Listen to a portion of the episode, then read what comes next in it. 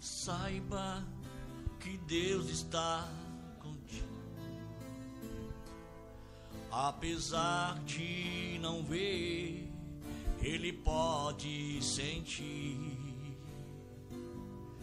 Essa dor dói no coração de Deus. Se precisa, Ele daria o seu filho novamente. Não desista, pois Deus está contigo. É o seu melhor amigo. Não deixe de lutar. Não desista, pois tudo vai dar certo. Quando Deus está por perto, a vitória alcançará. Olá, você, meu querido amigo. Boa noite. Sejam todos bem-vindos ao nosso encontro. A esperança jamais acabará.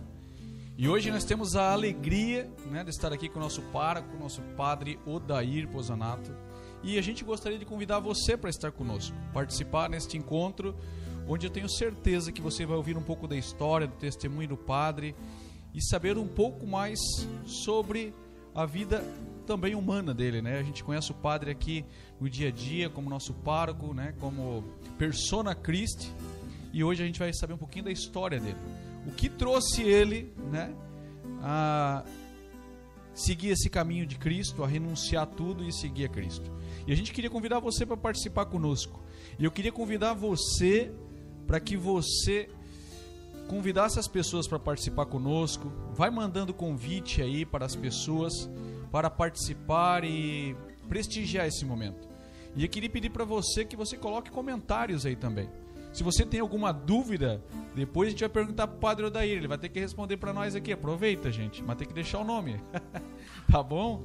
E que a gente possa ter essa certeza, né, que esse programa é um programa de fé, né, da Nossa Senhora da Esperança, da nossa mãe, e a esperança jamais acabará. E que você que está desanimado, está triste, que através desse testemunho você possa deixar Deus falar contigo também. Que Deus é capaz de todas as coisas. Que a gente possa escutar mais um pouquinho essa canção, que é a música tema nossa, né? E que Deus possa falar com você. Enquanto isso, você vai aí na rede social, compartilha, né? Compartilha esse, vai mandando convite para as pessoas para estar conosco. A esperança jamais acabará. Escute essa canção. Saiba que Deus está contigo. Não te esquece, te carrega em teus braços com amor. Esse amor flui no coração de Deus, te liberta, te restaura e dá vida plenamente não desista, pois Deus está contigo. É o seu melhor amigo. Não deixe de lutar. Não desista, pois tudo vai dar certo. Quando Deus está por perto, a vitória alcançará. Não desista pois Deus está contigo, é o seu melhor amigo. Não deixe de lutar,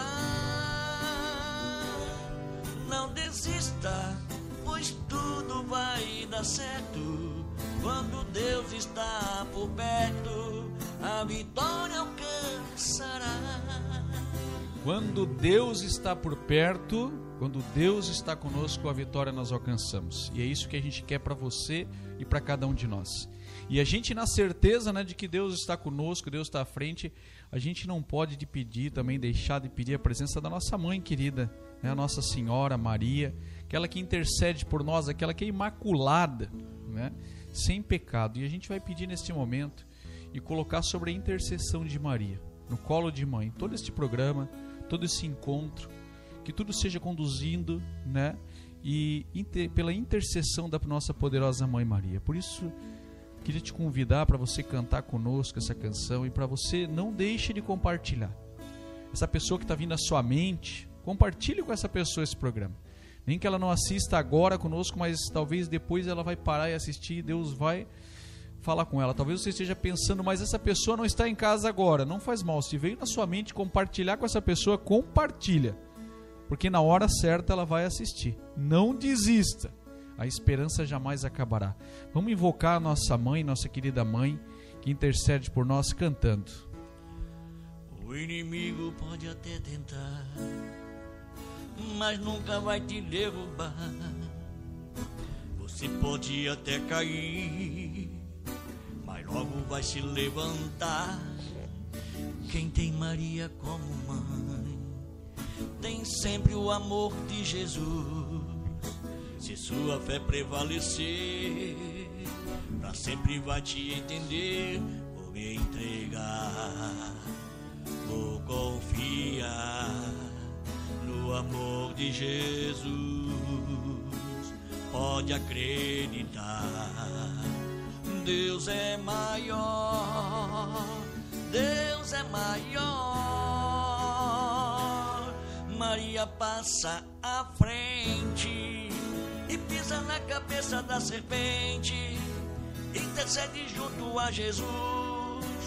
Luz sagrada seja minha luz. Maria passa à frente e pisa na cabeça da serpente. Intercede junto a Jesus. Luz sagrada seja minha luz. Maria passa à frente.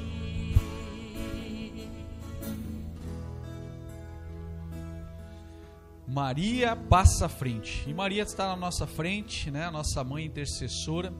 E nós vamos iniciar o nosso programa, né? A esperança jamais acabará com o nosso pároco, Padre Odair. Queria chamar o Padre Odair para vir para cá conosco. Boa noite, Padre Odair. Boa noite, William. Boa noite, seja bem-vindo. Pode Pra sentar, padre Padre, deve? à vontade. Queremos acolher aqui você que não conhece, né? Nosso pároco ainda, que deveria conhecer, mas se alguém não conhece, que não está indo na missa, né, Padre? Como diz, quem não conhece não está perdendo nada. Não, mas hoje vai saber a história do padre, é muito interessante. Eu tive a graça aí, o padre escreveu para mim antes, né? Eu tive que preparar umas perguntas e preparei umas perguntas para ele aqui que ele vai, quero ver ele responder. e o padre hoje vai estar aqui conosco, vai estar respondendo um pouquinho, a gente vai saber um pouco da história do padre. né? A gente vê o padre sempre ali na frente e a gente não conhece a história dele toda, né? Então é um momento interessante de a gente saber tudo que o padre passou para chegar até aqui hoje, né, padre? Boa noite, padre. Se apresenta para nós aí, para esse povo aí que está aí nos assistindo. Então, boa noite novamente para o William né, e para toda a equipe que está aqui. É, para você que não sabe onde nós estamos, aqui na comunidade Nossa Senhora da Esperança, né? uma das sete comunidades aqui da nossa paróquia Senhor Bom Jesus, do bairro Aventureiro. Boa noite também para você, querido irmão, querida irmã, que está aí dispensando esse tempo, né? Para ir passarmos juntos né, e nos conhecermos de repente um pouco melhor. Amém.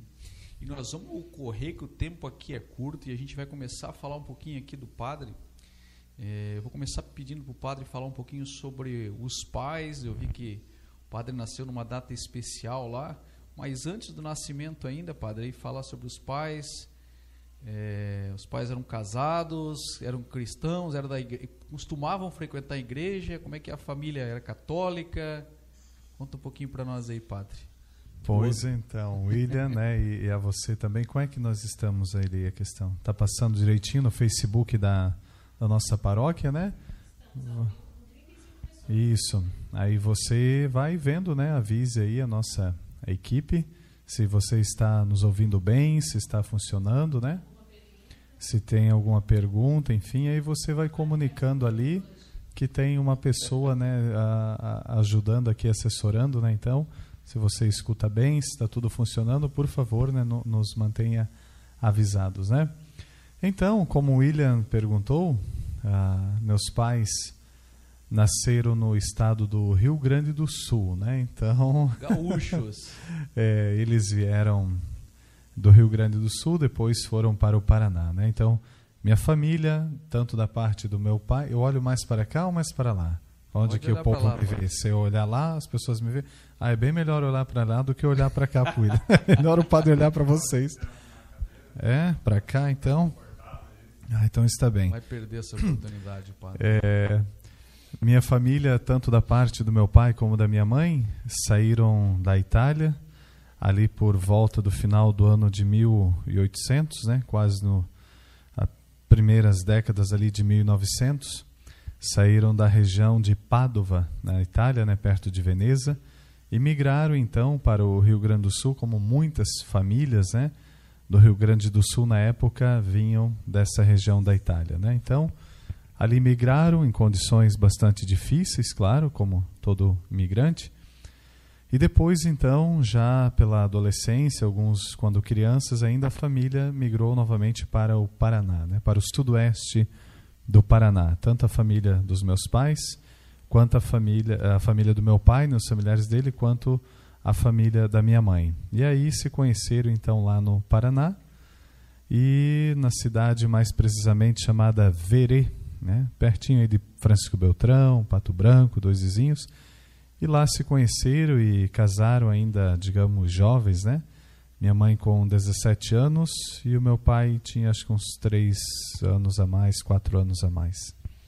E aí, fruto desse casamento, em 1981, eu ainda não era nascido nessa época, em 1981 tiveram a graça aí né, de nascer o primeiro filho. Padre, até então não era padre, né? O seu Odair, Isto, Odair Pozenato. exatamente, o José, daí José. José Pozenato. É, após casarem-se, né, como casamento, enfim, a família, né, um casal jovem, digamos assim.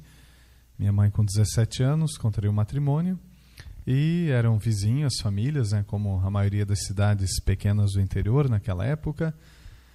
E quando a minha mãe tinha então 19 anos, né, eu nasci, foi o primeiro filho, e, em 13 de maio de 1981, né? Então, é um dia bastante especial para mim, meu nascimento, claro, mas também o dia de Nossa Senhora de Fátima. E também 13 de maio de 1981 foi bem o dia que aquele terrorista eh, atirou contra o, o Papa João Paulo II, né, que quase o matou. Foi justamente naquele dia, né, que ele sofreu esse atentado. Então nasci lá nessa pequena cidade, né, do sudoeste do Paraná. Teve a graça aí nascer dia 13 de maio. Por isso que Nossa Senhora de Fátima está aqui. O padre trouxe, né? Não sei se depois o padre vai falar alguma coisa, mas o padre trouxe aqui Nossa Senhora de Fátima para estar aqui intercedendo, né, por nós neste momento. E logo depois, aí depois de três anos, veio o irmão. E a tua família era muito devota de Nossa Senhora, padre? Pois então, eu não saberia dizer. Eu acredito que não tinham assim né, uma devoção a, a, a fim, enfim, a Nossa Senhora de Fátima. É, a família, assim, do meu pai, né, frequentava a igreja e também da mãe, mas é, vamos dizer assim que um católicos, né, normais, assim, nada de muito especial, né? E quando eu tinha então há três anos nasceu meu irmão mais novo, né, Evandro. Então nós temos aí diferença de três anos. Eu nasci em 81, ele em 84, né, o segundo filho é, dos meus pais, né, meu irmão mais novo. E o Evandro mora em Joinville ainda? Meu irmão mora em Joinville, mas também mora, a maior parte do tempo ele fica em Brusque, né, onde trabalha lá e quando ele está em Joinville a gente costuma se encontrar também, nos damos bem. Tá junto aí. Então, e aí a vida foi com, com o irmão de três anos e algo causou, aconteceu algo na sua vida, logo cedo com cinco anos de idade, né? Que as pessoas pensam que a vida de padre é tudo maravilhosa, que não acontece nada de errado, porque estava na igreja, veio tudo bonitinho. Mas logo aos cinco anos aconteceu algo aí que marcou a sua história, né, padre?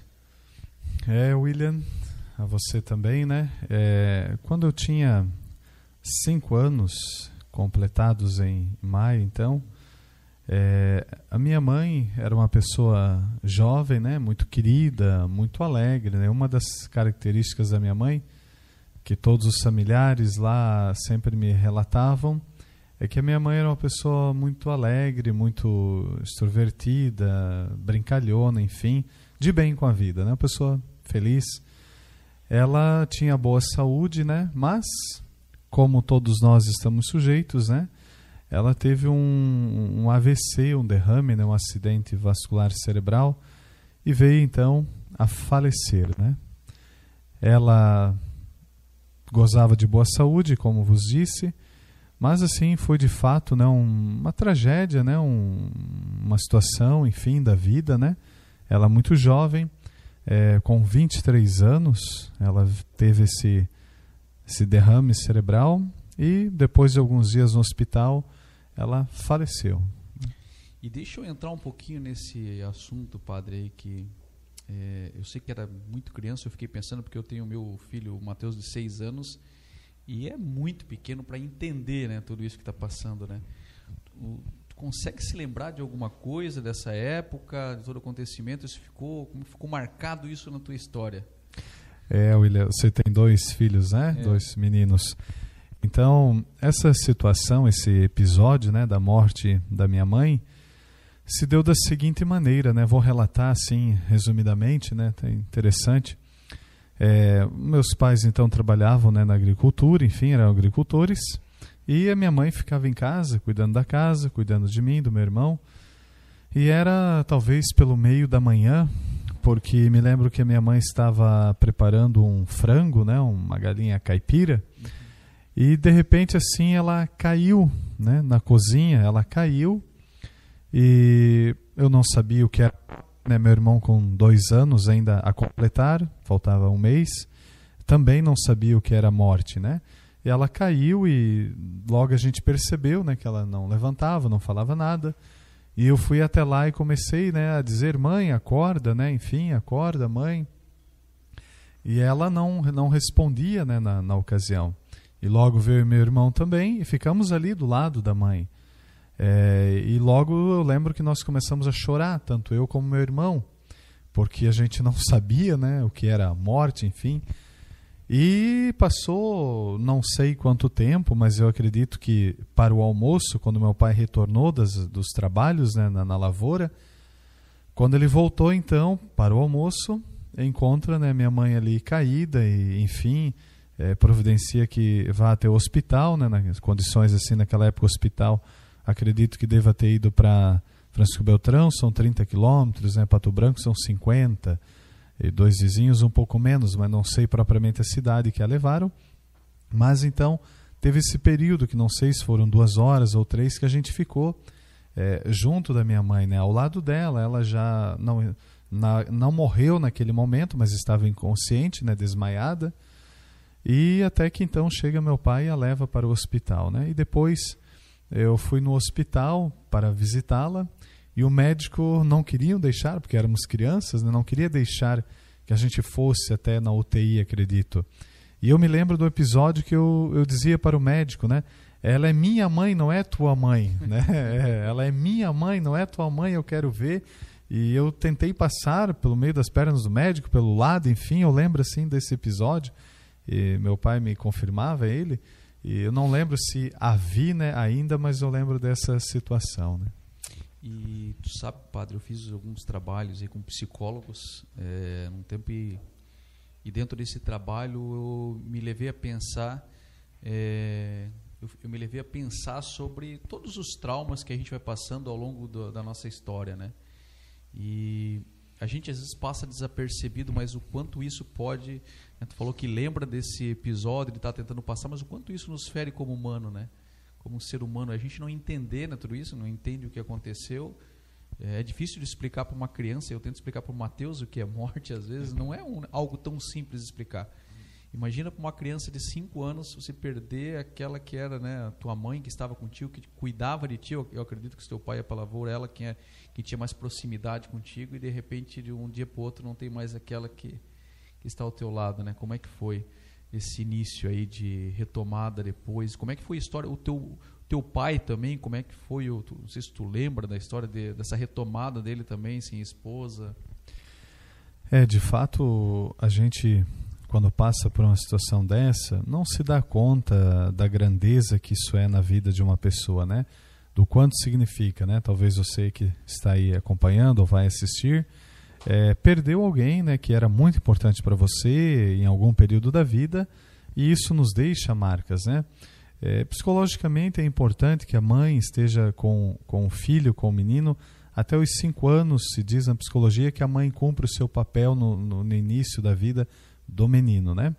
Então, sem saber o que era morte, claro, me lembro do velório da minha mãe, né? É, quando foram para fechar o, o caixão, eu me lembro nitidamente, como se fosse agora pela manhã, eu colocava as mãos, me agarrava né, na lateral do caixão e dizia: é, Não deixe a minha mãe aí dentro, não feche a minha mãe aí dentro. Então eram coisas que na ocasião eu não sabia o que era morte, mas não queria que ela ficasse fechada né, lá dentro. E quando chegou então a hora de descer o, o caixão né, na sepultura, eu me lembro muito que eu agarrava na, nas, na corda né, que, o, que os agentes do, do cemitério, né, soltando o caixão, e agarrava a corda do caixão e dizia: Não, não, não, não coloca minha mãe aí, não coloca. Então eram coisas que eu vivi naquele momento sem ter uma consciência do que estava vivendo, né? E assim a vida passou, meu pai é, também, né, sofreu muito. Imagina um casal jovem, né, aí é 17, 23, então em 5, 6 anos de casados, né, uma moça e um rapaz. É, fiquei depois, então, eu e meu irmão, um tempo com os pais da minha mãe, outro tempo com os pais do meu pai, com, com uma tia, tia Lúcia e tio Alcedir, que tem um carinho muito grande por eles, que cuidaram de nós um período ali. E depois, então, é, viemos para, para Joinville, né, onde é, retomamos a vida. O pai, enfim, não quis mais ficar lá, né, devido até essa situação. Achou que era melhor sair né, da cidade, do lugar e, e tentar uma nova vida aqui em Joinville, onde já tinha alguns amigos né, e familiares. E chegou aqui, então, ele logo, um ano ou dois, não sei, casou-se novamente, né, dois filhos pequenos. Ele achou que seria bom encontrar uma outra mulher, enfim. E lá, propriamente com os 16, 15 anos, é que eu fui me dar conta, né, daquilo que eu havia perdido, né? Da maior perca da minha vida, posso dizer assim, né? Que foi a minha mãe. Por volta dos 15, 16 anos, é quando meus amigos, enfim, na escola, né, falavam de mãe, eu, eu chamava madrasta, né? Então, ali que eu comecei a entender, né, ter a, a, então você não tem a pressa de querer ensinar, né, teu filho o que é a morte que às vezes a gente demora muito para entender e quando entende, né, aquilo também me deixou assim com um sentimento eh, de muita tristeza, né, de, de ter consciência da minha situação. Tu sabe, padre, hoje de manhã eu estava ah, é, escutando a humilha diária, estava indo trabalhar o caminho, eu escuto um, um padre fazendo humilha diária Padre José Augusto, inclusive, tu gosta dele, né? Tu falou dele lá sim, da, sim. da Canção Nova. Eu estava escutando a homilia dele. E ele trouxe algo. Ele começou a homilia perguntando se a gente orava pelos bispos e, em consequência, ele acabou levando aos padres. Eu gostaria que ele aproveitasse esse momento e reforçar. A gente às vezes vê o padre como um super-homem ali na frente e a gente pensa que o padre não tem problema, que o padre não teve a história dele no passado e a gente exige que o padre seja um santo ali na frente, né? ou não só na frente, mas na nossa na vida como um todo. E a gente não entende às vezes que é um ser humano também. E a importância eu queria colocar aqui de a gente orar pelos padres, por toda essa história, você vê a história que o padre passou, né, por todas essas feridas, é claro que Deus vai curando ao longo do tempo, mas às vezes ficam feridas muito profundas, né, marcas profundas na nossa história. E então a importância de a gente estar orando para o padre aí, né? é, não só para o padre Odair, mas para todos os padres. Né? E algo importante, padre, como é que era o relacionamento depois com a madrasta nesse período? Vocês tinham um relacionamento bom, apesar de não, não, não é a mãe, né, como você falou, e veio na sequência, inclusive, mais dois irmãos né, nesse casamento? Sim, é, a gente sabe que cada pessoa tem uma personalidade, tem um estilo de vida, um pensamento daquilo que é certo, daquilo que não é. E, claro, né, sempre existem os conflitos, as diferenças. Também não foi diferente na minha vida. Né? Minha madrasta né, tinha seus pensamentos, suas, é, suas concepções de mundo, enfim, de família. Né? Mas, enfim, assim, a gente. É, meu pai organizou tudo para que a gente né, tivesse condições é, de estudar, enfim, de conviver em família. E ele também, né, um homem jovem, né, vinte e poucos anos, teve então uma filha, né, uma outra irmã minha por parte do pai, a Tatiane, e um irmão também, né, o Fabiano, né. E assim, os dois também, né, fazendo parte da família, eu mais velho, meu irmão, né, a, a Tatiane e o Fabiano, né, cada um com suas diferenças, cada um com sua personalidade, né, mas a convivência assim com a madrasta, né, dentro das possibilidades, claro, como eu digo, né, a mãe, a mãe é insubstituível, é. né, mãe é insubstituível, né, mas como eu, como eu disse, eu me dei conta assim lá pelos 14, 16 anos, acredito, e logo depois eu já saí de casa também, né. E o padre, como é que foi nesse período, nesse período aí você perdeu a sua mãe até esses 15 anos? Nesse tempo você tinha costume de frequentar a igreja, tinha a tua vivência cristã, ou nesse momento você viveu aí o mundão? então, né, é, eu lembro que meu pai dizia, né, para gente ir à, à igreja, enfim, mas eu me recordo assim de poucas vezes ele ou a madrasta irem juntos né, na igreja. Raras vezes, talvez, né? Mas ele dizia, né? Vão à igreja, mas também não é que ia junto que acompanhava. Então, era o estilo dele, a vida dele, a fé que ele tinha, né? Eu não me não me não me detinha muito, né, com outras questões, enfim, né? Eu lembro que já com 13, 14 anos lá no Paranaguamirim naquela época, a gente estudava num período e à tarde ou de manhã trabalhava, fazia alguns trabalhos para as pessoas, né? Limpar o terreno, puxar barro, todo mundo aterrando os terrenos. Então me lembro de, de eu trabalhando, é, vendia picolé, né? O tempo que o picolézeiro, né? Como se diz. Seu Isaías também vendeu picolé. É, então vendia picolé com a caixa, depois com o carrinho de picolé. Então com os amigos ali, jogava futebol, gostava muito de bicicleta, né? Enfim, é coisas normal do adolescente normal aí, né? Que foi aí até então o período que eu comecei a trabalhar propriamente registrado com acho que 16 anos. Eu estava vendo que em 96 tu começou a trabalhar numa olaria. Isso aí. Chamou a atenção, foi trabalhar numa olaria. Até a canção, Olaria de Deus. é, em 1996 eu tinha 15 anos, né? nasci em 81, então em 96 com 15 anos. Eu lembro que fui fazer a minha carteira de trabalho ali pertinho da catedral, onde fazia a carteira de trabalho ali. E era o ano 1996, então. É, aliás, 1995 eu fui fazer a carteira. Foi o ano que inaugurou o Shopping Miller. Maio de 1995, né? É, com 14 anos, então. Fui. E depois comecei a trabalhar numa olaria. É uma empresa é, lá do bairro que contratava bastante adolescentes, jovens, enfim, pelo vigor, pela disposição que tinham de trabalhar, né? E ali quase todos tínhamos o primeiro emprego ali naquela empresa, né? Naquela região. E eu vi aqui, gente, que o padre tem vários conhecimentos. Ele de servente de pedreiro, de pintor. Então, se alguém precisar de uma força aí. é, padre, tu não contou para nós esse pedaço aí, tá vendo, gente? Como é boa entrevista. Esse pedaço ele não contou para nós. Agora a gente vai começar a chamar ele para nos ajudar. Então tá, padre. É, eu vi também aí em 96, 97, daí tu resolveu ir, tinha 17 anos, resolveu ir morar eu estava trabalhando, resolveu ir morar com um amigo. E conta para mim aí, porque me causou curiosidade quando eu estava lendo aqui. Qual é a razão né, de um jovem de 17 anos? Porque eu lembro, padre, sabe por que essa pergunta me marcou? Quando eu era novo, é, eu falei para meu pai um dia que quando eu ficasse maior eu queria morar com os amigos. Nossa, meu pai ficou tão chateado com isso. E ele levou um tempo me cobrando, porque ele dizia: Poxa, aqui em casa tu não tem o que tu precisa. E isso, na hora que eu vi a tua. que com 16, 17 anos tu acabou saindo de casa. Como é que foi essa decisão para os teus pais, para o teu pai também? Eu recordo que naquela época a gente desejava muito chegar aos 18 anos, né? Para poder é, sair de casa, né? Enfim, trabalhar, ter a sua autonomia, correr atrás dos sonhos, dos projetos. E pela questão até que eu já trabalhava assim desde, desde antes, então, em 97, né, em maio de 97, com 16 anos, eu saí de casa, conversei com meu pai, disse: Olha, eu estou trabalhando, né, é, posso me organizar e me manter e, e vou sair morar com um amigo, né, como você disse. E ele disse: Olha, pois então, né? Eu não sei se é bom. E eu falei: Ó, eu, eu vou sair. O pai entenda, né? Eu preciso correr atrás da minha vida, enfim, né? Das coisas que eu acredito. E saí então fui morar com um amigo, né? É isso aí. Mas o teu intuito na, quando saiu de casa na época era profissional mesmo.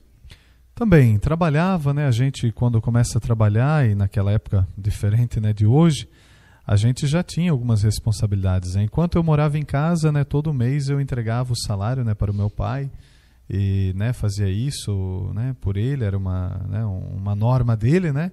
Então eu disse não, mas eu também, né, quero fazer minhas coisas, o sonho, né, tinha sonho de família, enfim.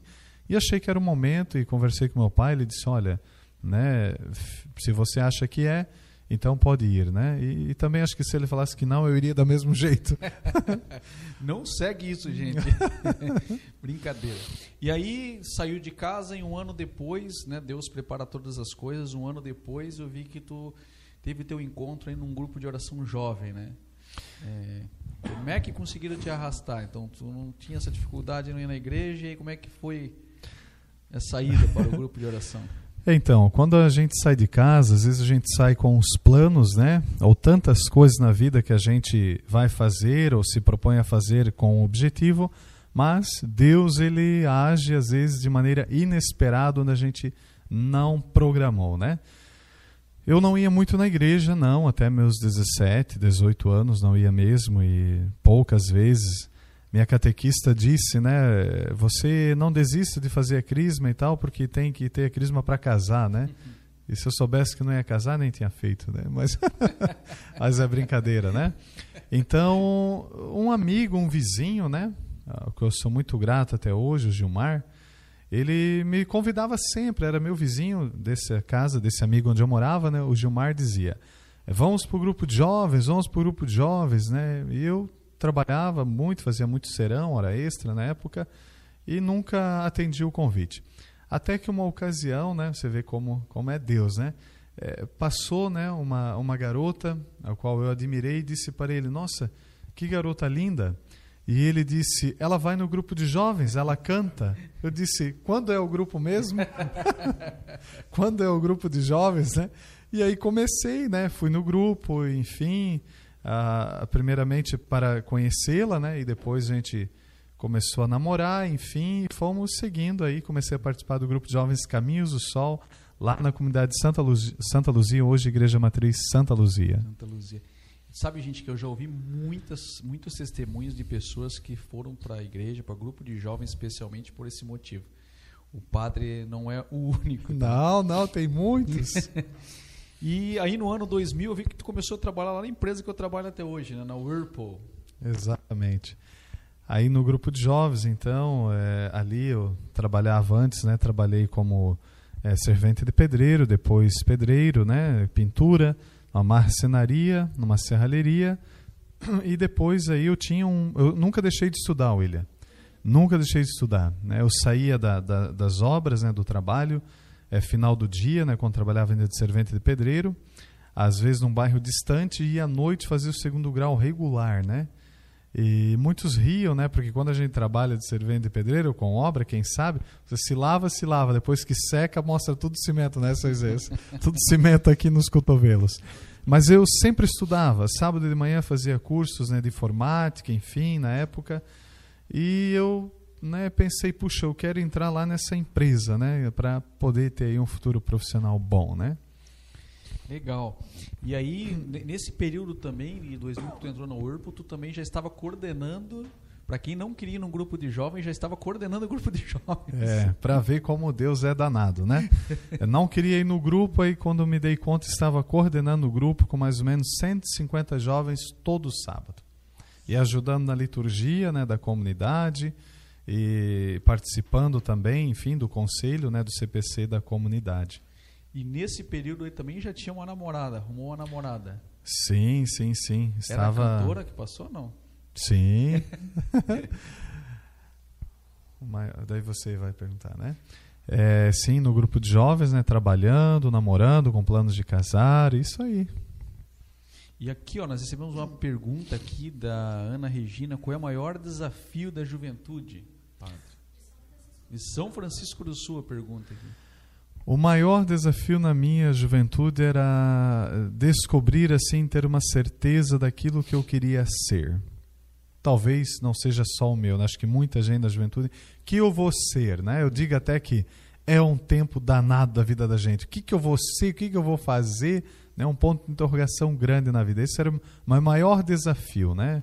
Uh, conseguir, enfim, estabelecer o que eu queria ser, o que eu queria fazer. É, muitos jovens sofrem por causa disso, né? E aí estava na coordenação, estava namorando, trabalhando na Whirlpool, tudo ia bem e de repente apareceu dois seminaristas. Deus foi preparando tudo, né? Dois seminaristas e começam a te incomodar entre aspas, né, para ir ao seminário. Como é que foi essa história aí? Pois então, né, lá na comunidade de Santa Luzia, no Paranaguamirim, é, atuando bastante o grupo de jovens, dois rapazes, dois seminaristas, foram designados para ir lá trabalhar final de semana, né, ajudar as atividades, e começaram a falar de seminário, né, seminário e ser padre. Nunca me passou, havia me passado pela cabeça de ser padre, né? Tanto que numa das ocasiões, né, é, eu disse para eles, né, ah, vocês foram para o seminário porque vocês não tinham uma namorada bonita, assim, né? E, um, e a minha namorada, claro, na época ficou muito feliz, né? E eu disse, não, a gente, eu falei, eu não vou para o seminário, fique tranquila. E, e ele me disse assim, você verá, se Deus te chamar, você vai deixar tudo o teu emprego, a tua profissão, teus sonhos, tudo tua namorada, e você vai. Daí eu olhei para ela e falei, capaz. Mas Deus, é, ele vai trabalhando, né? É, isso é muito engraçado. Deus vai trabalhando. Eu, quando assumi a coordenação do grupo, eu falei a mesma coisa, um mês antes. Eu falei para a pessoa, ah, coordenação, o William vai ser coordenador. Eu falei, não, eu jamais quero isso.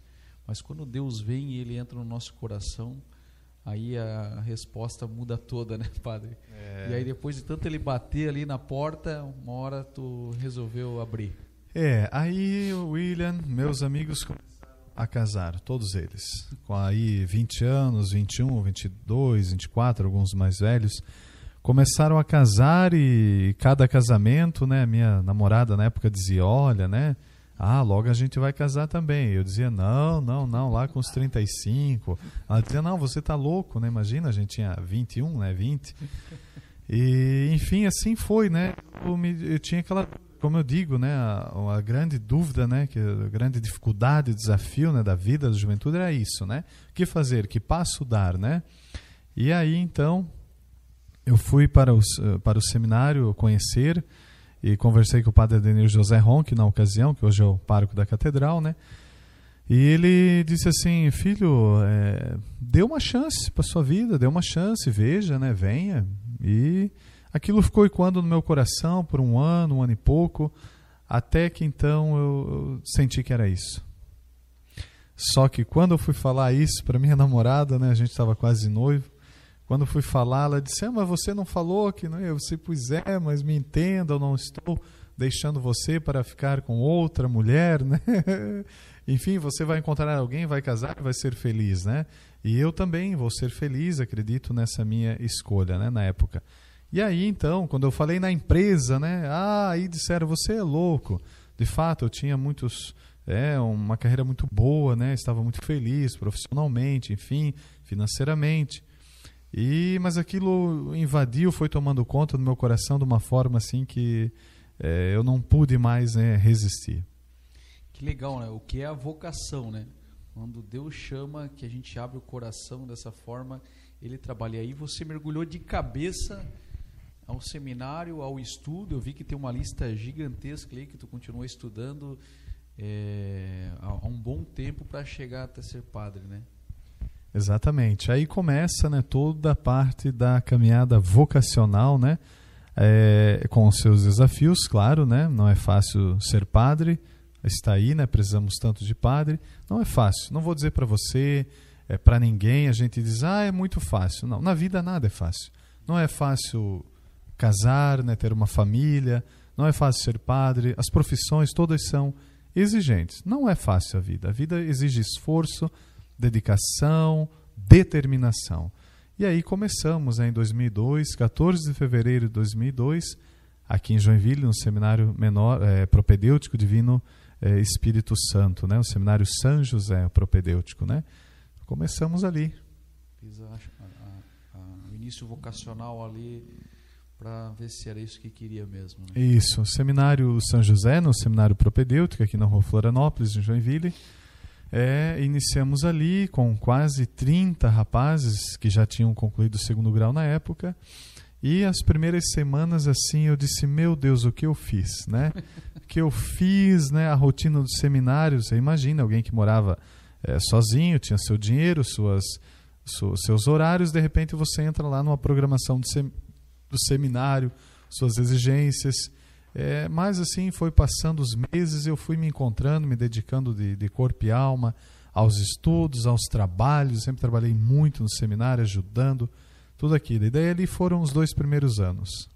E eu vi aí que tu ficou bastante tempo também na questão administrativa, tu trabalhou bastante na parte administrativa, mesmo nesse período, mesmo sendo tão jovem, mas trabalhou bastante tempo na parte administrativa, né, padre? Exatamente. Depois dos dois anos aqui em Joinville, fui para Brusque, né, fazer a faculdade de filosofia, comecei em 2004 lá, e lá foram três anos, então, intensos de faculdade de filosofia, onde comecei a ajudar bastante na organização, na administração do seminário, nas compras, nas finanças. E sempre gostei, né, gostava de ajudar muito e era chamado também a ajudar nessa dimensão do seminário. Além dos estudos, né, cada qual tem os seus trabalhos lá. Né? E assim foi praticamente durante todo o meu tempo de seminário, eu contribuí né, nessa questão de administração, das finanças, das compras, dos trabalhos, né? e sempre pude ajudar com muito carinho, com muito empenho. E nesse período eu vi que tu também fez italiano, né? Resolveu para italiano. É, exatamente. Aí me formei em língua italiana, né? E aqui fiz uma parte em Joinville, uma parte em Brusque, depois voltei para Joinville em 2006. É, me formei, né, aqui em Joinville no Centro de Cultura Italiana. Foi uma graça de Deus também ter conseguido. E nesse período tu entrou naquele movimento de Obras de Maria, né? A obra de Maria, o Focolares. Focolares, né? Uhum. E esse movimento é um movimento. Quer falar um pouquinho desse movimento, padre? Os Focolares né, um movimento de espiritualidade que surgiu durante a Segunda Guerra Mundial na Itália, através de uma leiga, né, uma, uma jovem também chamada é, que era que era Lu, que era Lubick, né? Que lá então ela fundou junto com suas amigas e os amigos um, um grupo de pessoas que ajudava, né, as pessoas durante a guerra, os bombardeios e uma espiritualidade da unidade, do perdão, da fraternidade. Ali conheci em, em Brusque e essa espiritualidade, né, que prega a unidade, o diálogo, né, amar Cristo presente no meu irmão, né. Ali foi também um grande caminho de espiritualidade que é, caminhei, né. Antes estava mais dedicado à espiritualidade da renovação carismática e depois então me aprofundei mais nesse caminho é, da espiritualidade dos focolares. Focolare em italiano significa lareira, né? Focolar uma lareira onde as pessoas ficam em volta para se aquecer, né? Lareira, lar, casa, é. viu? Eu dei uma pesquisada aqui. eu não conhecia esse ah. nome, padre. Já tinha escutado falar das obras de Maria, mas é, é muito legal isso, né? E, e até eu li um pouco lá que ele fala basicamente bem nessa linha, né? Tua mal, teu inimigo, né? Ele fala bastante isso na unidade, né?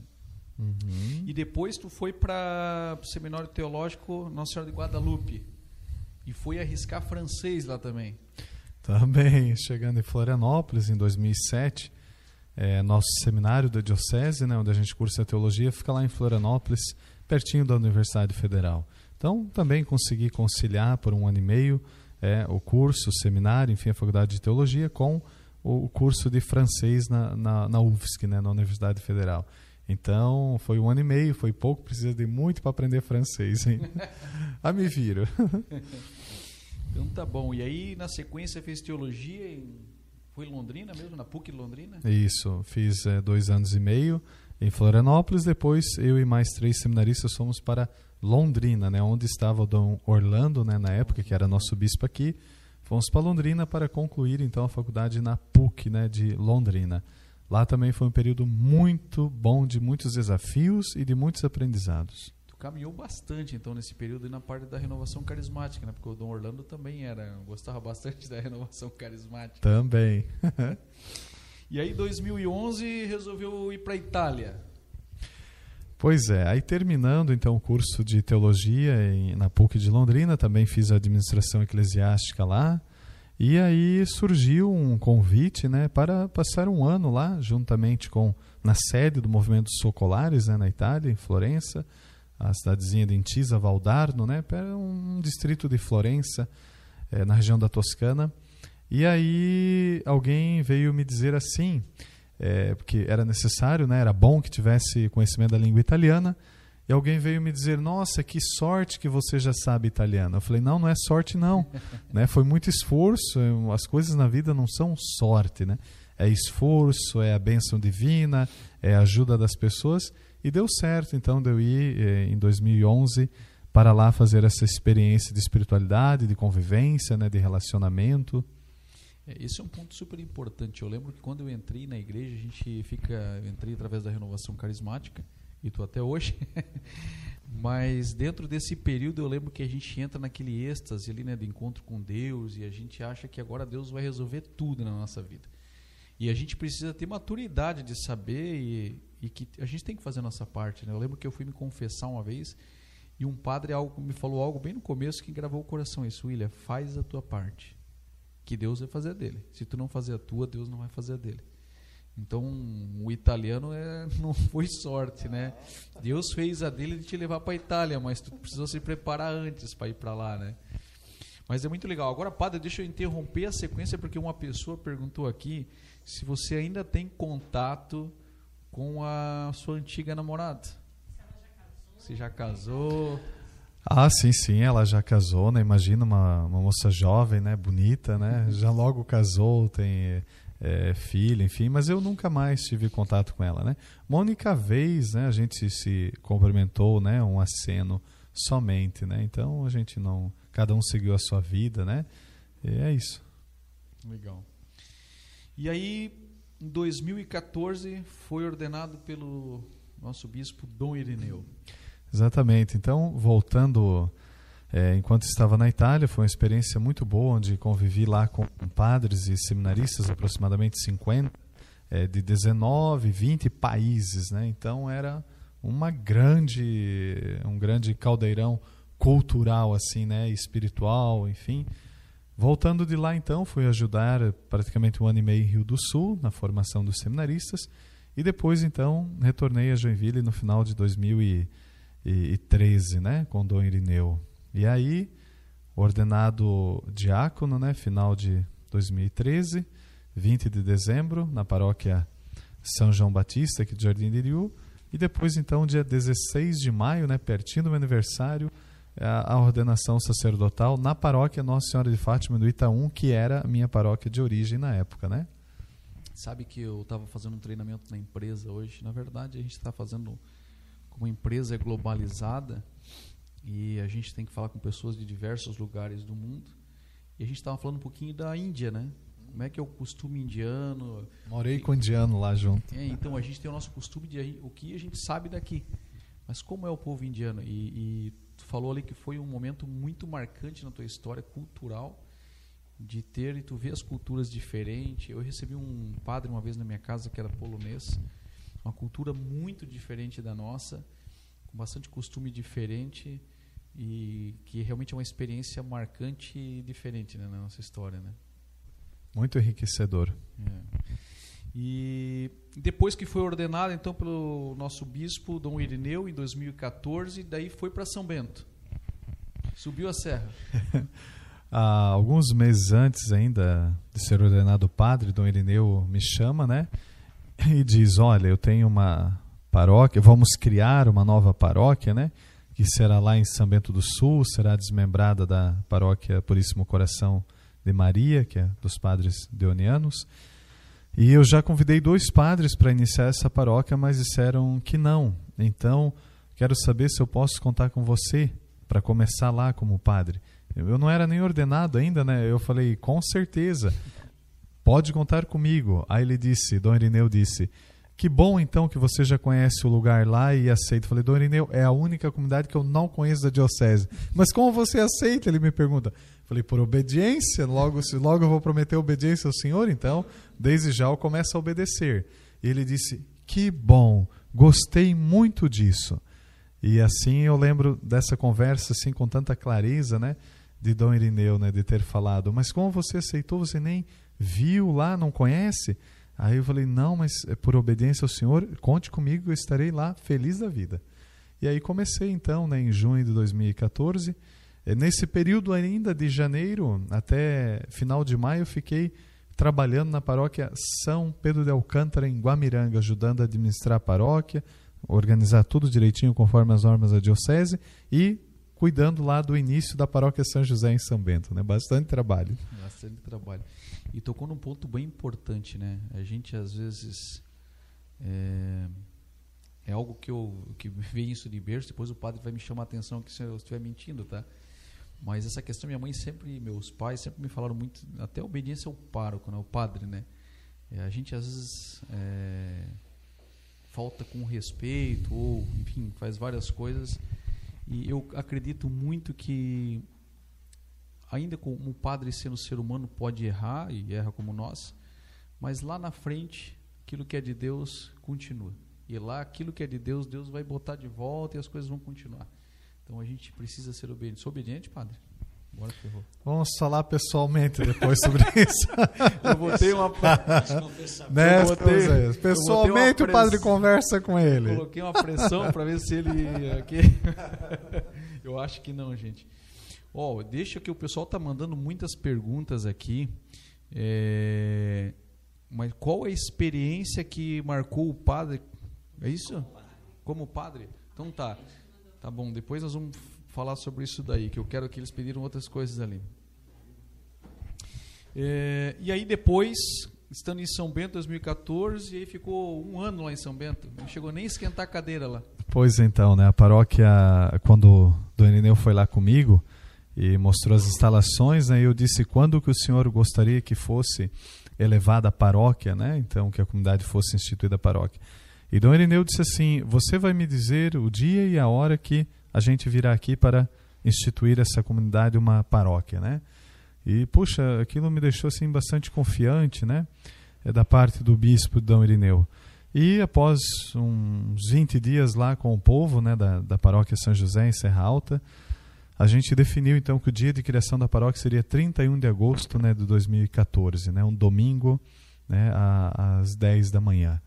E ali foi né, onde trabalhei muito, primeiros meses de padre, né, imagina tantos sonhos, e não que a gente não tenha agora, né, mas no começo, né, é, muitos sonhos, trabalho, trabalhamos incansavelmente com aquele povo, com aquelas 11 comunidades, sobretudo com a comunidade matriz São José.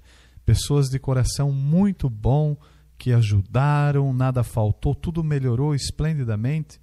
E após então, ali agosto, quando foi chegando o começo do outro ano por aí, né? Eu estava super feliz e pensava, né? Puxa, vou ficar aqui em São Bento uns 20 anos, né? Aqui nessa paróquia. Gosto do frio, adoro o frio. Mas o Dom Irineu diversas vezes foi lá na paróquia e via os trabalhos, o progresso, enfim, ficava muito admirado. Quando passou um dia, era maio de 2015, ele liga para mim, a sexta-feira de manhã, e diz assim: Padre Odeir, vem aqui hoje que a gente precisa falar sobre o teu futuro. E eu lembro que disse: Mas meu futuro está aqui, estou muito bem. Ele disse: Não, venha cá para conversarmos. E quando cheguei em Joinville, na sala dele, ele me diz, né, olha, é, eu preciso de você na paróquia do Aventureiro. Eu conhecia um pouco assim o Aventureiro, nada de demais assim, né? Ao, ao que eu digo para ele, Dom Irineu, estou muito feliz lá. Ele diz: não podemos pensar só na tua felicidade. E precisamos pensar no bem da igreja, no bem da diocese. E todos os padres estão indicando você que você é para vir para cá. E aí, né? Nossa, como Deus é bom contigo, né? Muito bom. Deus foi agraciando e veio parar na Aventureira. E está cinco anos conosco aqui na Aventureira. Né? E tem o desejo de sair agora, não? Não, estou muito feliz ah, aqui. Está muito feliz. Eu ia ver. Botamos ele aqui também na parede. Que bom, padre. Que bom estar aqui. Como é que tem sido a tua experiência com esse povo do aventureiro? Então, eu, eu digo para, para você, William, né, e para todos que... Quando a gente... Eu, fiquei, então, em São Bento um ano e três meses exatamente, né? E como pároco fundada a paróquia, né?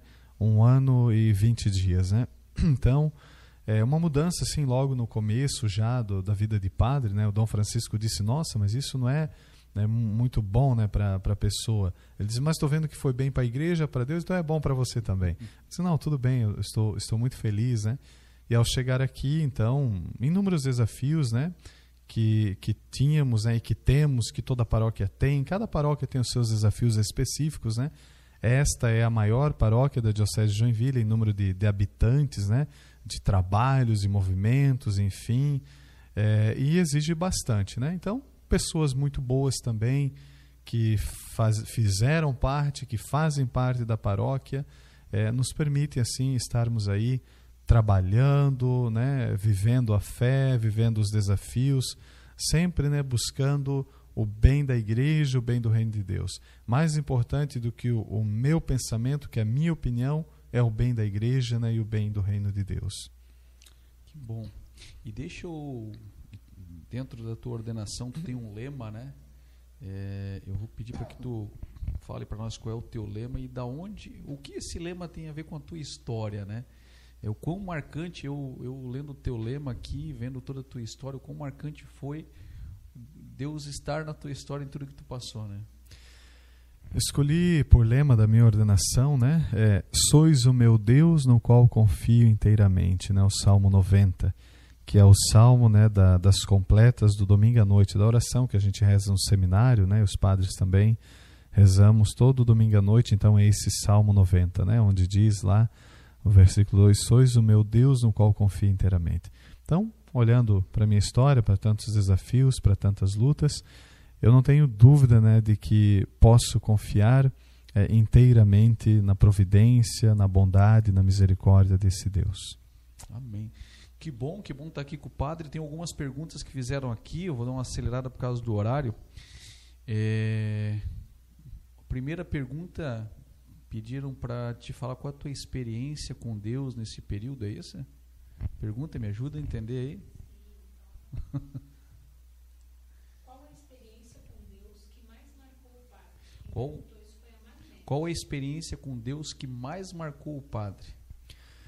Foi a experiência de, de obedecer né, a, a, ao bispo Adão Irineu, né, quando ele, tanto quando ele me pediu para ir para São Bento, quanto como ele me pediu para vir para cá. Né? Foi uma experiência assim, porque, sabe, a gente, né, recém-ordenado padre, né? E agora, o que, que eu vou? Para onde vou? O que vou fazer? Então, essa experiência eu, eu nunca, antes de. nunca desejava um lugar para trabalhar, uma paróquia da diocese. Então, essa foi uma experiência que eu tinha com Deus e Senhor. É, como a gente canta aquela música no dia da ordenação, né? Aonde mandar eu irei. Então, essa foi uma experiência profunda né, com Deus, através do bispo, né? É, de, de me enviar para onde eu ia trabalhar, onde eu ia exercer meu sacerdócio. Que bom. E o povo lá de Cascavel, padre, eles mandaram uma mensagem aqui pedindo uma- uma bênção, é isso, João? Pediram para eles a bênção e também pediram para ele deixar uma mensagem para esses jovens, já que a gente tanto precisa de padre, para incentivá-los a seguir esse caminho Olha, ó, então eu vou repetir aqui que você não ouviu. O povo lá de Cascavel pediu uma mensagem para esses jovens e já vou emendar aqui, padre, que eles pediram aqui, não foi o pessoal de Cascavel, mas pediram para você mandar uma mensagem para o povo em italiano ou em francês. hein? Ah, então, a, a você né, de Cascavel, a tua família né, no Paraná, é, que Deus te abençoe, abençoe a tua família, conceda muita saúde, muitas graças. E ao- aos jovens, né, eu sempre digo assim, ó, não tenha medo de dedicar a tua vida é, para Deus, para o projeto de Deus. Não tenha medo, né? Não tenhas medo de deixar que Deus possa ocupar um tempo na tua vida ou todo o tempo da tua vida. Vai mandar uma mensagem em italiano já ou tu vai dar uma bênção? Ah, in italiano, né? Italiano, Gaspar, que bom, né? In italiano io, io parlo a voi, né? Può- potete invitarmi per mangiare qualcosa alla vostra casa.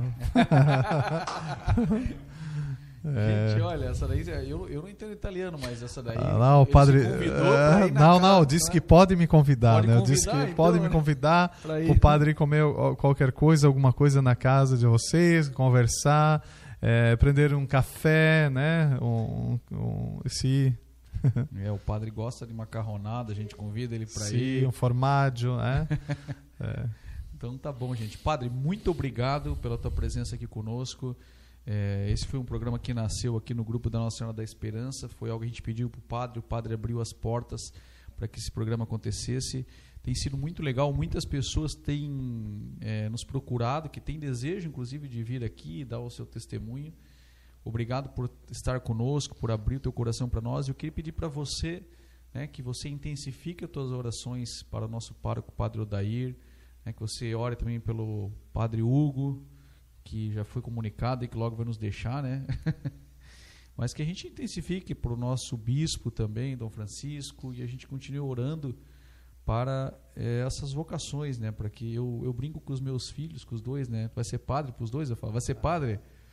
Aí eu falei para o meu mais novo assim, acho que eu não contei essa para ti. Meu mais novo tem seis anos. Eu falei, Mateus, se Deus colocar no teu coração, ele te chama para ser padre. Ele falou, rapaz, tu acha que eu vou? Eu não quero ser careca, ter só cabelo só aqui. falei, cara, tu é meu filho, tu tem uma tendência aí. E aí, padre complicou o lado, mas tudo bem, gente.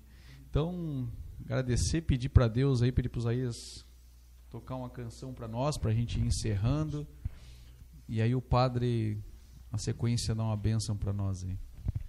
Então, é, agradeço, né, William, com muito carinho. Faz mais de um mês que a gente tinha pensado, né, de estar aqui. Enfim, ficou muito agradecido e admirado o empenho de todos. Parabéns né, por tantas bênçãos que a partir daqui também já foram é, derramadas, enfim, em tantas famílias, em tantos corações. E digo assim, né, para, para você, tem, tem algum assistindo ali ainda? Tem alguém? Isso. Para você para você que está né, ouvindo agora, para você que vai é, assistir depois, né? Eu digo assim, né? De maneira especial aqui, claro, para o povo da nossa paróquia, né? Que, que amo tanto. É, tenho certeza assim, ó. É, a gente precisa das orações de vocês. Nós não somos perfeitos, nenhum padre é perfeito, né? Não estamos sempre com a razão, mas eu digo assim, ó, ame, respeite, reze e ajudem a todos os padres, né? a todos, né? A mim hoje estou aqui, tantos já passaram aqui, tantos passarão. A igreja sempre permanece. A gente muda, mas Cristo permanece.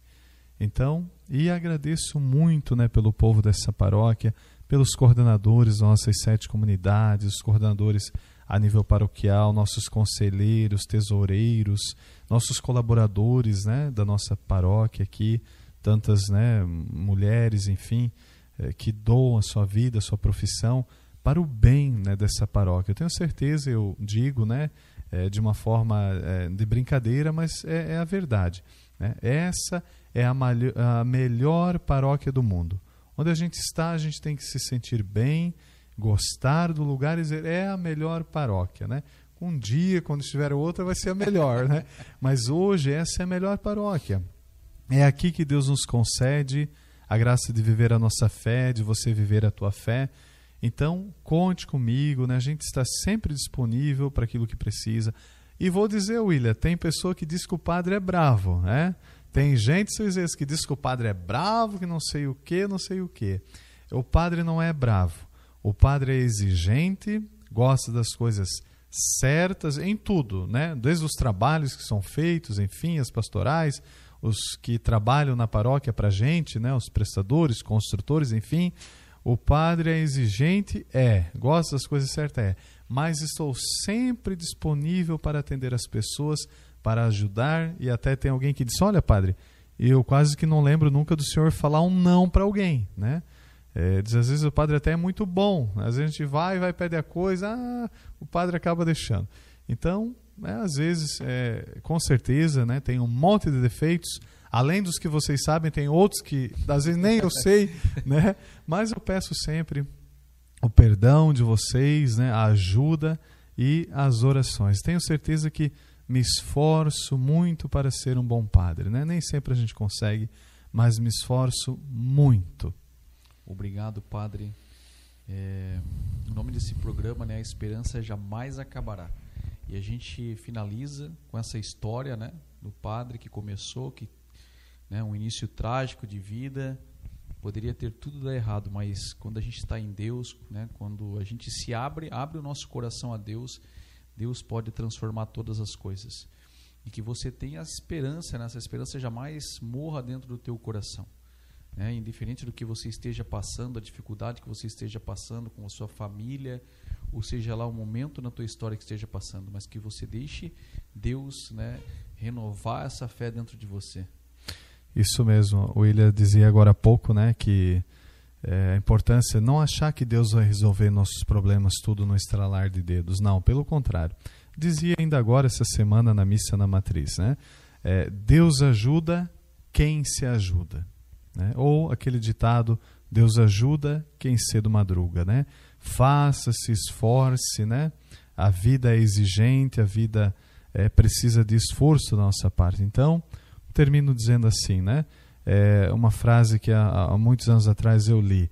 É, trabalhe como se tudo dependesse de você e reze como se tudo dependesse de Deus, né? Você faz a tua parte, Deus faz a parte dele. Deus não pode fazer a tua parte, você não pode fazer a parte de Deus. Mas cada qual fazendo a sua parte, ali a graça divina acontece.